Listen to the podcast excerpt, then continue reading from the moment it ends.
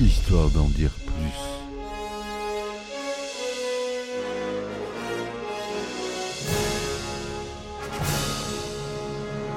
Eh ben attendez, on est en France. Allez, cul sec.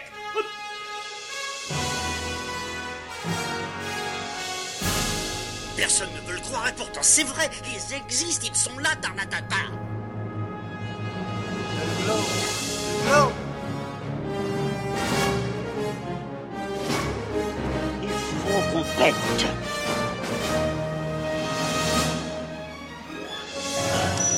Voyons, circuit branché, convecteur temporel temporisé.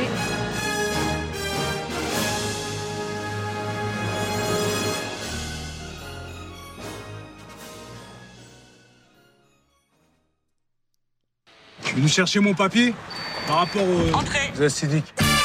Comment vous vivez l'idée d'être un assisté? Ça vous gêne pas de vivre sur le dos des autres? Ça va, merci, et vous?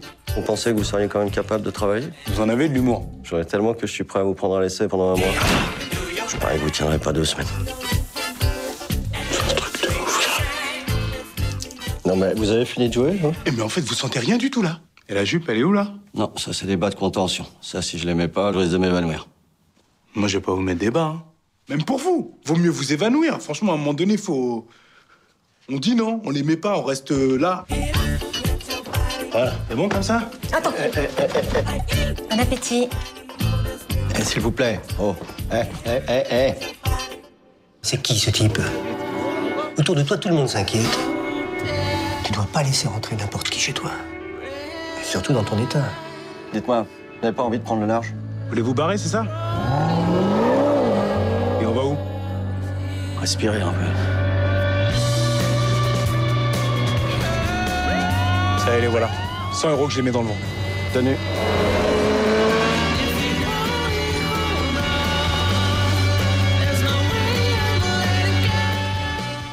Voilà, vous aurez sûrement reconnu euh, Les Intouchables. Bonjour mes amis. Aujourd'hui, on va parler de ce film euh, magnifique d'Olivier Nakache et d'Éric Toledano. Je voulais commencer par la bande-annonce. Il y a tellement de phrases cultes pour ce film. Cette comédie dramatique qui a même eu le droit à un remake américain avec euh, Brian Cranston qui fera euh, François Cluzet, c'est-à-dire la personne euh, en fauteuil roulant. C'est pour vous dire à quel point le film a eu du succès. Donc Intouchable, c'est une comédie dramatique française réalisée par Olivier Nakache et Eric Toledano, sortie en 2011. L'histoire est inspirée de la vie de Philippe Pozzo di Borgio, auteur du livre Le Second Souffle en 2001, tétraplégique depuis 1993, et de sa relation avec Abdel Yassine Selou, son aide à domicile, dont les rôles sont tenus respectivement par les acteurs François Cluzet et Omar Sy. Le générique de fin indique que 5% des bénéfices réalisés par le film sont reversés à une association pour les personnes paralysées, Simon de Sirène, fondée par Laurent de Chérizet. Voilà. Donc le film commence la nuit au centre de Paris. Driss, qui est joué par Omar au volant, conduit la Maserati Quattroporte Cinco de Philippe à toute vitesse, en slalomant parmi les voitures. Ils sont bientôt poursuivis par la police. Et alors Driss dit 100 euros que je les mets dans le vent. Tenu Pourtant, ils sont rattrapés sur une sortie de la 86. Pour justifier ces excès de vitesse, Driss indique aux policiers que Philippe, handicapé et malade, doit être conduit aux urgences. Philippe trompe les policiers en simulant un malaise et les policiers, pris de panique, les escortent jusqu'à l'hôpital. Les deux hommes jubilent. À peine les policiers ont-ils tourné le dos que Driss et Philippe reprennent leur route. Maintenant, vous me laissez faire, dit Driss, qui prend la direction de l'A86.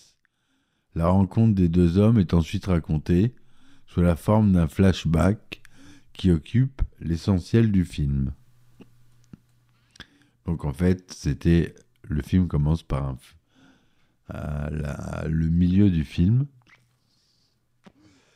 par une scène euh, assez populaire. Donc euh, Philippe, riche tétraplégique, fait passer un entretien d'embauche pour recruter un auxiliaire de vie. Driss, qui figure parmi les candidats mais ne se fait aucune illusion sur ses chances de décrocher le poste, réclame simplement une signature pour attester sa recherche d'emploi auprès de la SEDIC afin de toucher des indemnités chômage. Désinvolte, il drague effrontément Magali, la secrétaire de Philippe, fait des blagues à ce dernier concernant ses goûts musicaux et dérobe un œuf de Fabergé de sa collection. Il est invité à revenir le lendemain matin pour chercher son attestation. Driss, de retour dans sa banlieue, évolue au milieu d'un appartement surpeuplé d'enfants. Écoutant du rap comme le jeune rappeur Malsix, sa tante est excédée puisqu'il n'a pas donné de signe de vie durant six mois. Pour l'amadouer, il lui donne l'œuf, mais cette dernière, qui ne connaît pas la valeur de l'objet, le prend pour un œuf Kinder et le chasse. Le lendemain, Driss revient à l'hôtel particulier de Philippe pour chercher sa signature et apprend à sa grande surprise qu'il est pris à l'essai. Après avoir découvert l'ampleur du handicap de Philippe, il prend connaissance de son appartement de fonction qui lui offre un confort sans comparaison avec celui de son ancien HLM. Malgré la gêne que lui inspirent les soins qu'il doit prodiguer à Philippe, Driss s'acclimate peu à peu. Il accompagne Philippe dans tous les instants de sa vie quotidienne et découvre avec étonnement son mode de vie et avec perplexité ses habitudes de collectionneur d'art moderne. Un parent de Philippe met en garde ce dernier sur les antécédents judiciaires de son employé, dont le spectateur apprend à cette occasion qu'il a fait six mois de prison. Cependant, Philippe ne se laisse pas impressionner, amusé par l'effronterie et la bonne humeur permanente de Driss. Au fil du temps, Driss et Philippe deviennent plus proches. Le comportement de Driss est tout d'abord fantaisiste et déplaît au personnel de l'hôtel particulier, mais l'aide-soignant improvisé prend progressivement au sérieux ses tâches. Il s'occupe consciencieusement de son patron, qui subit des crises régulières de douleurs psychosomatiques. Philippe se dévoile peu à peu à Driss et lui raconte qu'il est devenu handicapé à la suite d'un accident de parapente et qu'il a également perdu son épouse Alice, victime d'une terrible maladie. Progressivement, Philippe est incité par Driss à mettre un peu d'ordre dans sa vie privée, en recadrant notamment sa fille adoptive Elisa, qui se conduit comme une enfant gâtée avec le personnel.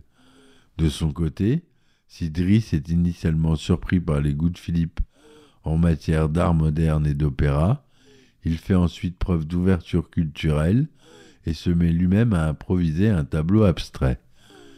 Driss découvre que Philippe entretient une relation purement épistolaire avec une femme nommée Éléonore, qui réside à Dunkerque, qu'il n'a jamais vue et à qui il envoie des poèmes. Il cite notamment quelques vers du poème Avec ses vêtements de Charles Baudelaire dans Les Fleurs du Mal. Et dans cette nature étrange et symbolique, où l'ange inviolé se mêle au sphinx antique, il incite à le rencontrer, mais Philippe, qui craint de confronter sa correspondante à son handicap, tient à conserver une relation intellectuelle. Driss finit par s'imposer à Philippe et lui impose d'appeler Éléonore au téléphone. Et un envoi de photos est convenu. Driss sélectionne une photo qui, bien qu'avantageuse, révèle le handicap de Philippe. Mais ce dernier hésite au dernier moment et demande à sa gouvernante, Yvonne, d'envoyer une photo datant d'avant son accident. Un rendez-vous est pris. Et Philippe se rend avec Yvonne, mais Éléonore est en retard. Et Philippe craint de se confronter à elle et finit par quitter le café où il devait la rencontrer. Philippe demande ensuite à Driss de venir le chercher pour prendre l'air, mais la promenade se révèle être une balade à bord de son jet privé. Là, il lui remet une enveloppe de 11 000 euros qu'il a réussi à tirer du tableau de Driss en la faisant passer pour l'œuvre d'un peintre inconnu. Les deux hommes s'amusent de ce bon coup. Ils arrivent en montagne et font du parapente accompagnés de moniteurs.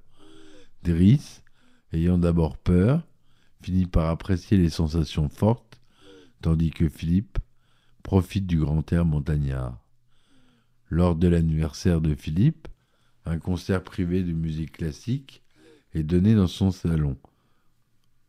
Au début, fort réticent, Driss est incité par Philippe à écouter plus attentivement la musique et à s'ouvrir à cette forme d'art. Driss reconnaît en ses morceaux de musique classique des musiques de publicité, d'accueil de standards téléphoniques ou encore d'une musique utilisée dans Tom et Jerry. De son côté, Driss fait ensuite diffuser la musique qu'il aime, comme Boogie Wonderland, Earth, and Fire, et se met danser devant l'assistance, entraînant d'autres invités avec lui. Driss se permet également de houspiller Bastien, le petit ami d'Elisa, qui l'avait brutalement laissé tomber. Après avoir effrayé le jeune homme, il lui enjoint de ramener des croissants à Elisa tous les matins. Adama, le petit frère de Driss, qui est en fait son cousin, qui a des ennuis avec un gang de sa cité, vient se réfugier dans son hôtel particulier.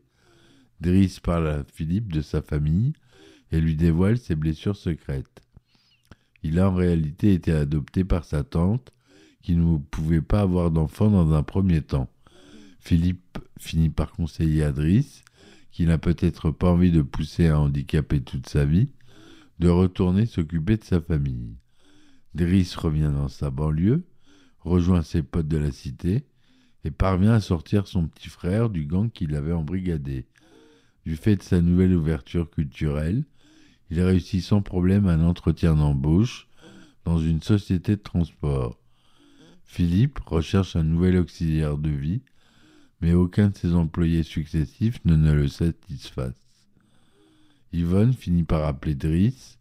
Ce dernier, dernier, à peine revenu, embarque Philippe dans la virée en voiture qui avait constitué le début du film. Après avoir pris congé des policiers, Driss dit à Philippe Maintenant, vous me laissez faire. À la grande, surprise de Philippe, il conduit ce dernier directement à Cabourg, où l'attend un rendez-vous dans un restaurant. Driss pose devant Philippe l'œuf de Fabergé qu'il avait dérobé. Éléonore rejoint alors Philippe, qui est surpris mais ravi de la situation. Un carton final apprend au spectateur le destin des hommes qui ont servi de modèle à cette histoire.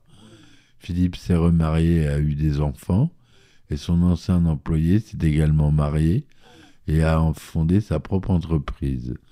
Une dernière image montre les véritables protagonistes de l'histoire qui sont restés très proches. Voilà l'histoire de ce fabuleux film, cette magnifique histoire. D'après le livre Second Souffle de Philippe Pozzo di Borgio,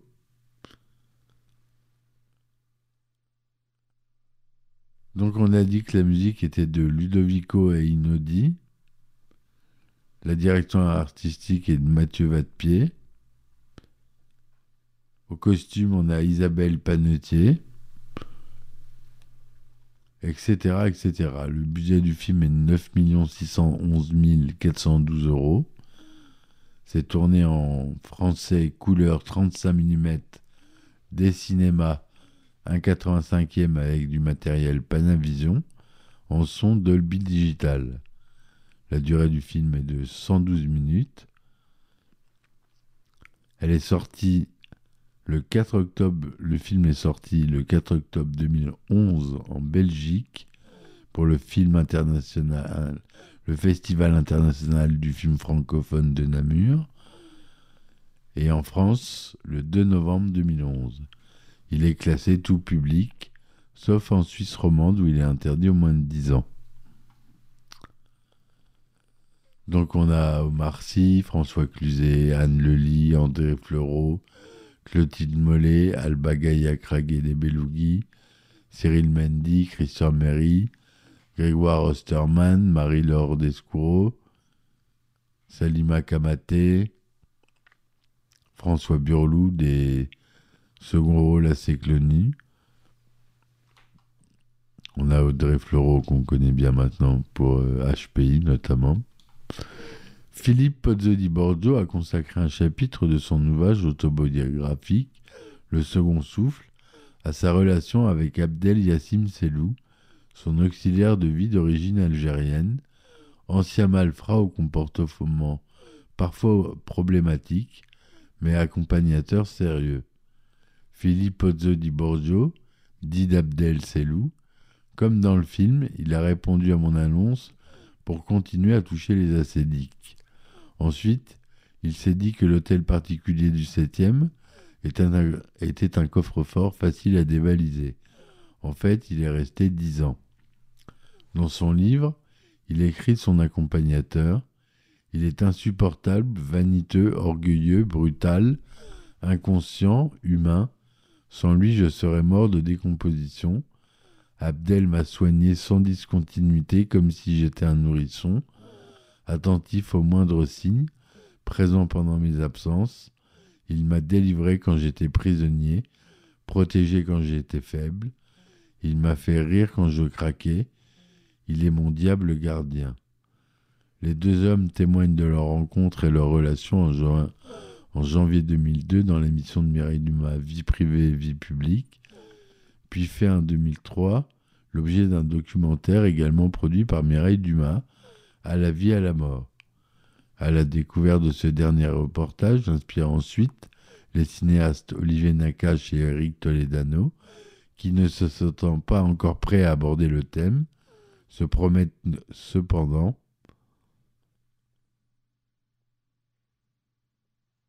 pardon, je suis perdu, d'en tirer un film.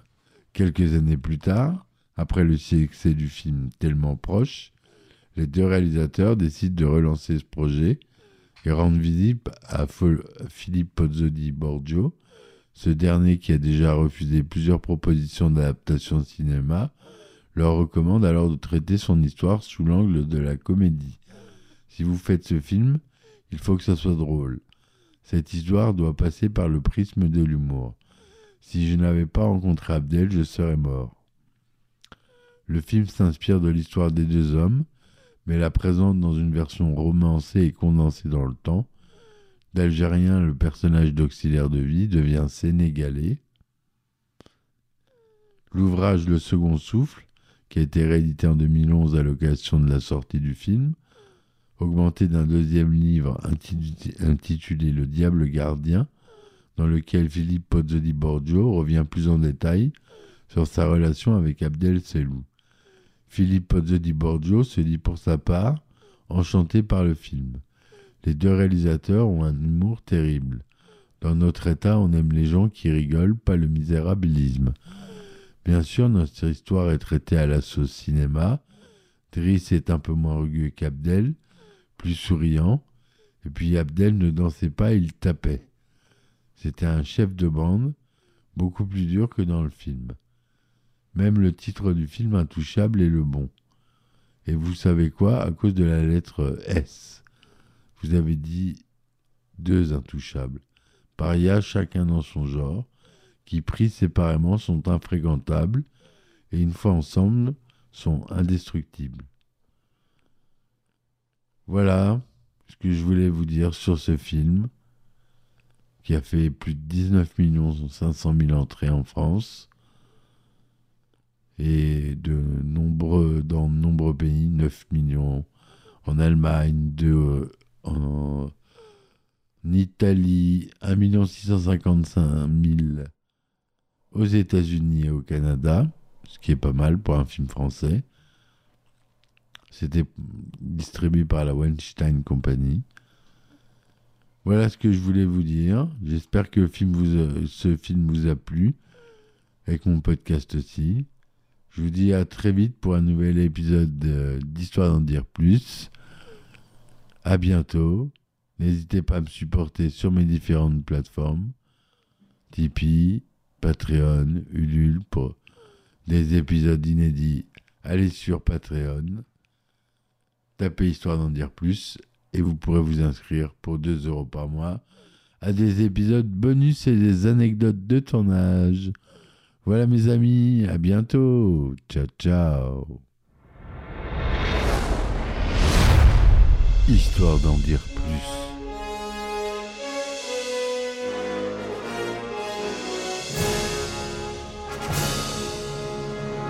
Eh ben attendez, on est en France Allez, cul sec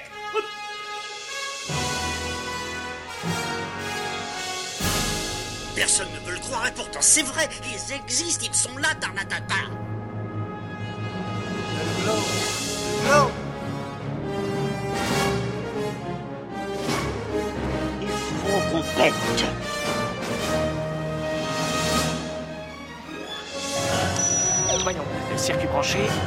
convecteur temporel temporisé,